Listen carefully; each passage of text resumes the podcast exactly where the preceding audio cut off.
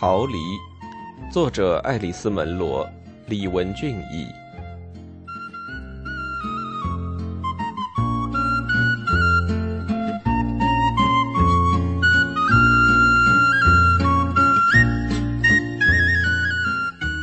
可是今天，这个姑娘却与西尔维亚记忆中的卡拉完全不一样了。根本不是在他游历希腊时一直伴随着他的那个安详聪慧的精灵，那个无忧无虑、慷慨大度的年轻人。他对西尔维亚所送的礼物几乎一点儿都不感兴趣，在伸手去取他的那杯咖啡时，也是板着一副阴沉的脸。那边有一种动物，我想你一定会非常喜欢的。”西尔维亚兴致勃勃地说，“山羊。”它们个头很小，即使长大了也是小小巧巧的，有的身上有花斑，有的是纯白的。当它们在岩石上蹦跳的时候，那简直就像是当地的精灵了。他有点做作的笑着说：“简直都停不下来了。倘若他们的脚上挂的有花环，我是一点也不会觉得奇怪的。你那只小山羊怎么样了？”我忘记他叫什么名字了。卡拉说：“叫弗洛拉。”对了，弗洛拉，他不在了，不在了。你把他卖了，他不见了，我们也不知道他上哪儿去了。哦，太可惜了，我觉得太可惜了。不过，是不是还会有再回来的希望呢？没有回答。西尔维亚对直他的脸看过去，到目前为止，西尔维亚还没有机会好好的看他的脸。只见他的眼睛里满含着泪水，那张脸上污迹斑斑，显得脏兮兮的。看来他很痛苦，连脸都有点肿了。他对西尔维亚的地势丝毫没有躲闪，他抿紧嘴唇，闭着眼睛。前后晃动着身子，似乎是在无声的呜咽。接着，让人大吃一惊的是，他竟放声大哭起来。他一会儿嚎哭，一会儿引气，大口大口的吸气，眼泪鼻涕都一起出来了。他开始慌慌张张的四下里寻找可以用来擦拭的东西。西尔维亚赶紧递给他大把大把的餐巾纸。先别着急。你是在这儿，在这儿，你没有什么好害怕的。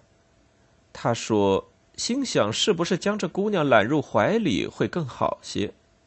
可是他一点儿都不希望这样做，这一来反而会把事情弄得更糟的。这姑娘没准会察觉出西尔维亚其实并不想这么做，而是已经让自己的哭闹弄得很烦了。卡拉在说着什么？一遍又一遍的说着同样的几个字。太可怕了，他说。太可怕了。不，不是这样的。我们谁都有时候想要哭上一场，那算不了什么，不用着急嘛。太可怕了。随着这个姑娘显示出自己苦恼的每一个时刻的过去，西尔维亚无法不感觉到她很普通。就跟出现在他西尔维亚办公室里的那些替死交流的女学生，丝毫没有什么不同。有的女生来是为了自己分数不够，不过那往往是策略性的，潦潦草草的抽噎上两下就算了事。真正替死交流的并不多见，那应该是为了恋爱失败、父母吵翻，甚至是为了不慎怀上孕的烦心事儿。不是因为你的那只山羊吧？是吗？不是的，不是的。你最好先喝上一杯水。他慢慢的转动着杯子，让水凉下来，一面在盘算自己还应该做些什么和说些什么。等他端着水回来时，卡拉已经逐渐安定下来了。好了，好了。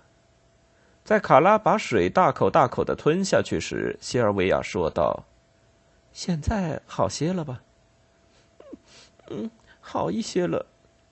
不是因为山羊，那又是为了什么呢？”“我再也受不了了。”受不了的又是什么呢？原来指的是她的丈夫。他什么时候都冲着她发火，就像是心里有多恨她似的。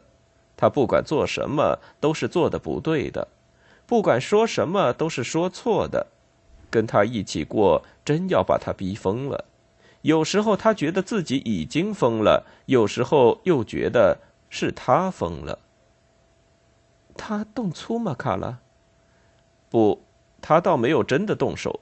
可是他恨他，他瞧不起他。他一哭，他火就更大。但是他又忍不住要哭，因为他的脾气是这么乖戾。他真不知道该怎么做才好了。说不定你还是考虑过该怎么办的吧？出走吗？如果办得到的话，我早就这样做了。卡拉又呜咽起来。只要可能，我会付出一切代价这么做的。可是不行，我没有钱，在这个世界上也没有任何地方可以投奔。那你再想想。真的一点办法都没有了吗？西尔维亚尽心尽力的启发他。你不是还有父母吗？你不是跟我说过你是在金斯顿长大的吗？你在那边没有家吗？他的父亲、母亲后来搬到不列颠哥伦比亚省去了，他们不喜欢卡拉，他们连他是死是活都不想知道。那么兄弟姐妹呢？有一个哥哥比他大九岁，结婚了，住在多伦多。他对他也没有什么感情，他老婆更是狗眼看人低。那你有没有考虑过去妇女庇护所？除非是给打得遍体鳞伤，否则那是不会收留的，反而会惹得一身骚，影响我们的生意。西尔维亚淡淡的笑了笑。你现在？倒还有心情去考虑生意的事儿，这让卡拉扑哧笑出声来。我也真是的，他说，头整个儿变糊涂了。听着，西尔维亚说：“你听我说，要是你有路费，你想走吗？你打算去哪儿？你又打算干些什么呢？”我会去多伦多，卡拉胸有成竹的说。不过。我根本不想去找我哥哥，我可能会在一家汽车旅馆或是这一类地方待下来，上一个马术学校去找份工作。你觉得自己干得了？遇到克拉克的那个夏天，我就是在一个马棚里干活的。我现在比那会儿更有经验，经验丰富的多了。听你口气，像是你早就有过这样的打算了。西尔维亚沉吟的道。卡拉说：“我这会儿真的已经考虑好了。如果你真走得了，那你想什么时候走？现在，今天，就这一分钟。你之所以不走，仅仅是因为缺钱。”卡拉深深的吸了一口气，没有走，就是因为这一点。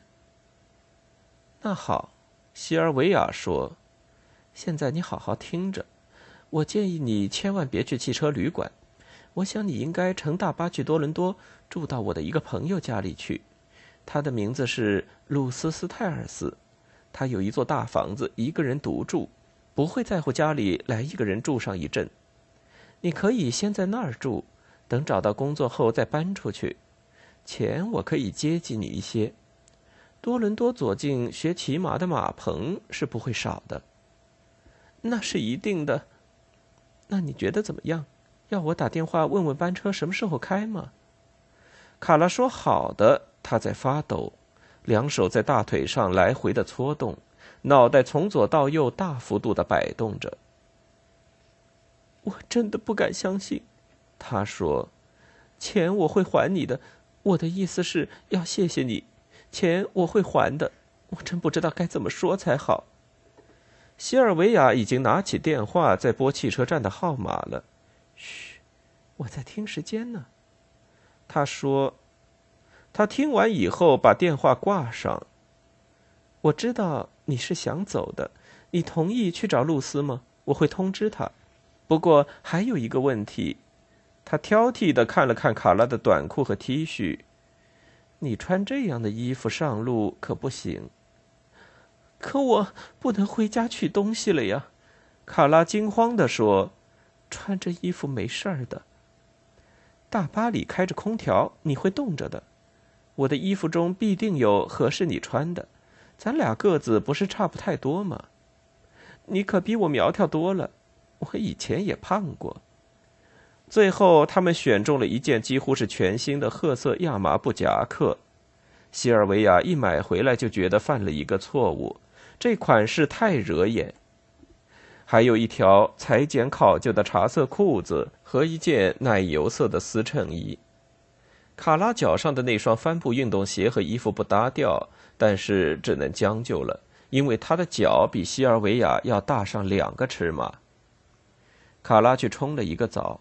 早上，他心烦意乱，顾不上这件事儿。西尔维亚趁这段时间给鲁斯打电话。鲁斯这天晚上要出去参加一个会，不过他把钥匙留在楼上房客那里。卡拉到了，只需按那家的门铃就行了。不过他出了汽车站，得打个出租车自己来。我寻思做这件事儿，他还是能行的吧？西尔维亚笑了。他又不是只跛鸭子，放心好了。他只不过是正好遇到一些困难，人总免不了会这样。那就好。我指的是他离开的时候不曾受到什么伤害吧？反正保证不是跛鸭子。希尔维亚说，想着卡拉试穿高级长裤和亚麻夹克时的样子。年轻人多么快就能从绝望中走出来呀！换一身打扮又会显得多么漂亮。大巴来到本镇的时间是两点二十分，希尔维亚决定午饭简单些，就吃煎蛋算了。他铺上一块深蓝色的桌布，取出水晶玻璃杯，并且打开一瓶红酒。我想你也应该有点饿了，能吃得下去一些东西的吧？他说。这时卡拉走出来，穿了借来的衣服，显得又洁净又光鲜。他有着淡淡雀斑痕的皮肤，因为刚冲过澡而显得有些泛红。他的头发湿漉漉的，显得颜色更深，松散着还没有扎起来。可爱的全发此刻平贴在头上。他说他饿了，可是在他想把一满叉子煎蛋挑到嘴边时，他的手却抖得不行。我真不明白，手怎么会抖成这样？他说。我必定是太激动了，我从来都没想到事情真的做起来竟然这么简单。事情太突然了，希尔维亚说，也许正因为这样，才好像显得不真实。但这确实是真的。现在每一件事情都显得特别真切，正如此刻之前，当我脑子里一片迷茫时，什么事儿都一片模糊一样。也许当你下定决心要做某件事儿。当你真的下了决心之后，情况就会是这样，或者说事情本来就应该是这样。当你有一个朋友，卡拉说，一种发自内心的笑容和嘲讽一直延伸到他的脑门子上。当你有了真正的朋友的时候，我指的是像你这样的朋友。他放下刀叉，用两只手将将的捧起酒杯。为一位真正的朋友干了这杯，他说有点不太自然。我也许连抿一小口都是不应该的，不过我要干了这一杯。我也喝。西尔维亚装作高兴的样子，他喝了，但是接下去说的那句话却破坏了原有的气氛。你是不是该给他打个电话，或是采取点别的措施？总得让他知道。至少是在认为你该回家的时候，他应该知道你在哪儿。不能，不能打电话！卡拉说，惊慌起来了。我做不到。也许有你。哦，不行！希尔维亚说，不行的，的确不行。那样做太愚蠢了。我不应该这么建议的。我脑子现在不大好使。也许我该做的是往信箱里塞进去一张字条。可是我又不想让他很快看到字条。我们上镇里去的时候，我甚至都不想让汽车经过那儿。我想走后面的那条路，因此，如果我写了，如果我写了字条，能不能请你回来时把它塞到信箱里去？”西尔维亚也想不出别的办法，只好同意。他取来了笔和纸，又添了一点点酒。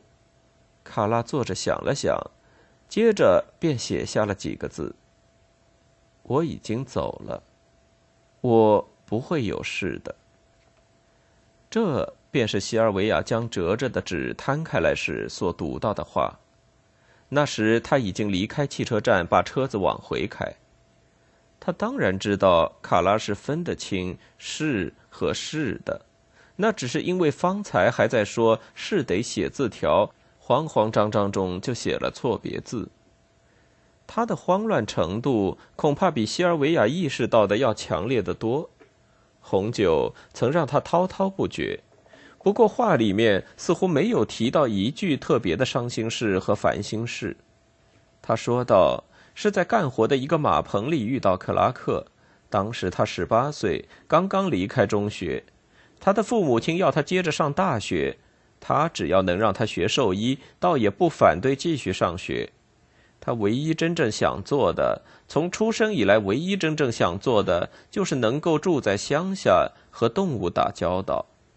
他是中学里的所谓差等生，是姑娘们众口一词的恶言嘲笑对象。可是他倒不怎么在乎。克拉克是那个马术学校曾经有过的最优秀的老师。追他的女人多了去了，他们会为了要接近他而特地来学骑马。卡拉拿他女友多的事儿去取笑他，他起先倒觉得很受用，可是多听听也就烦了。他表示抱歉，为了补救，就诱导他谈他自己的理想。他的打算，说的准确一些，就是办一所马术学校，盖一座马棚，在乡下找一块地方。一天，他走进马厩，见到他在往墙上挂他的马鞍，便顿悟自己是爱上了他。现在，他认为那只是性方面的事，也许仅仅就是性的问题。秋天来临，照说他应该辞职到圭尔夫去上大学，但是他不肯去，他说他想休学一年。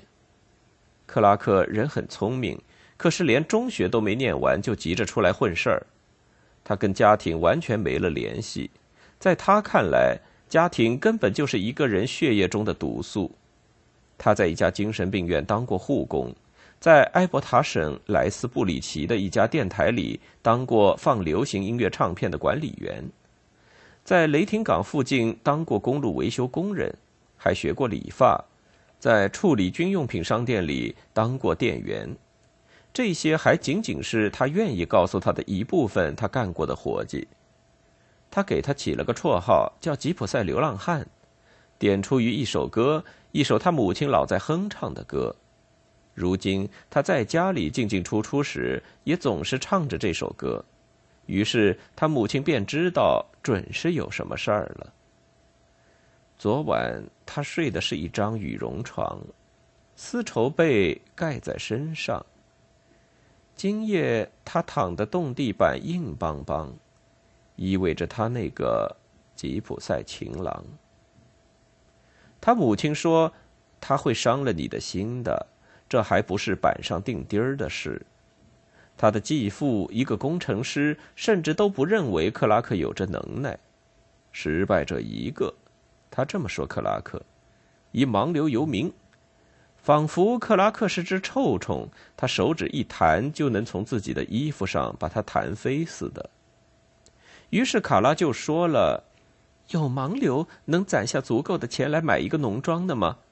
而且顺便告诉你，这笔钱他已经攒下了，你知道吗？”继父仅仅是说：“我不想跟你争辩。”他反正不是他自己的女儿。他加上这么一句，仿佛这才是问题的症结似的。因此，很自然，卡拉只好出走，去和克拉克住到一起。他自己的父母当年就是这样做的，他们实际上是为卡拉指明了方向。你安定下来之后会和你父母联系吗？西尔维亚说：“到多伦多之后。”卡拉扬起眉毛，收缩面颊，嘴巴张成一个很不雅观的 “O” 字。他说：“哦，不。”显然是有点喝多了。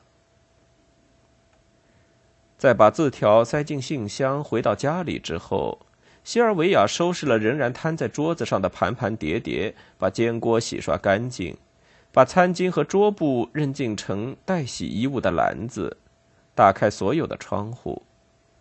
他这样做的时候，带着一种既遗憾又烦恼的复杂感情。方才他新拆开了一块苹果香味的浴皂给那姑娘冲澡用，现在屋子里还留下了这味儿，就跟他的汽车里一样。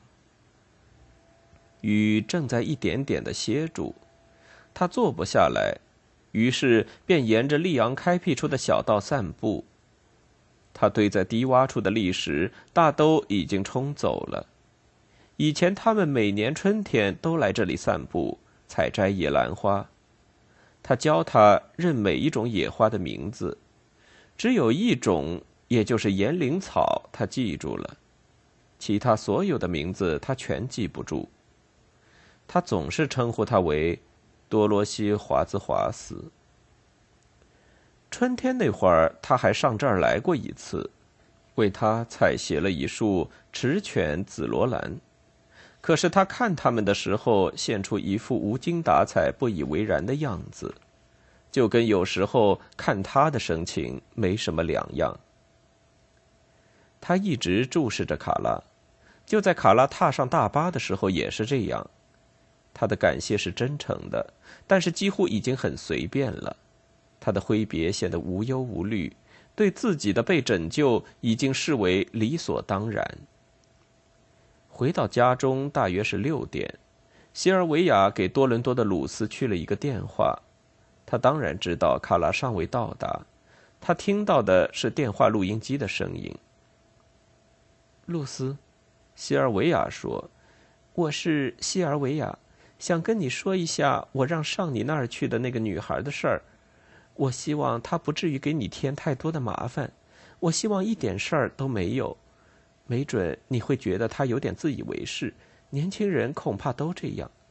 有情况就通知我，好吗？